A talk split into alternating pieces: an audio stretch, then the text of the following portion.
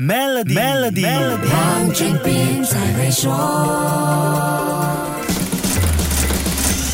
你好，我是黄俊斌，跟你说声新年进步，万事如意。新的一年，我们一般都会有新的展望，也会设定新的目标，企业更是如此，准备在新的一年大展拳脚，创造更好的业绩。二零二四年对中小型企业来说是充满机会的一年，同时也是相当有挑战的一年，因为全球经营环境出现了一个重大的改变。究竟是什么改变呢？来听听企业咨询顾问庄学勤博士的解说。许多企业，尤其是那些专注于向美国和欧洲出口的企业。在现有的客户要求提供可持续性报告啊，遇到了很多的困难。这些报告是相互关联的，要求买方明确说明材料和来自负责任资源的来源。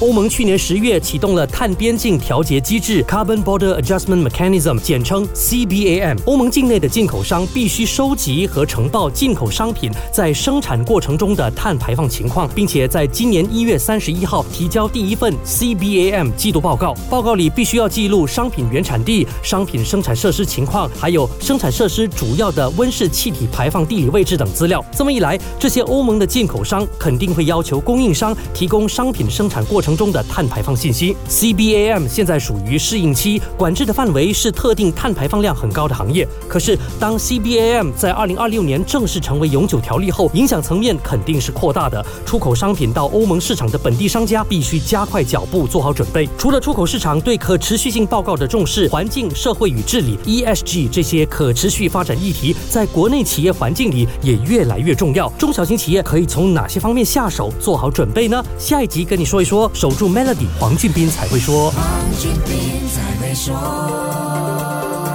现在就浏览 maybanktoyou.com.my/cnydeals，了解如何赢取一辆 Tesla 和价值一百一十万令吉的居家改造附条规。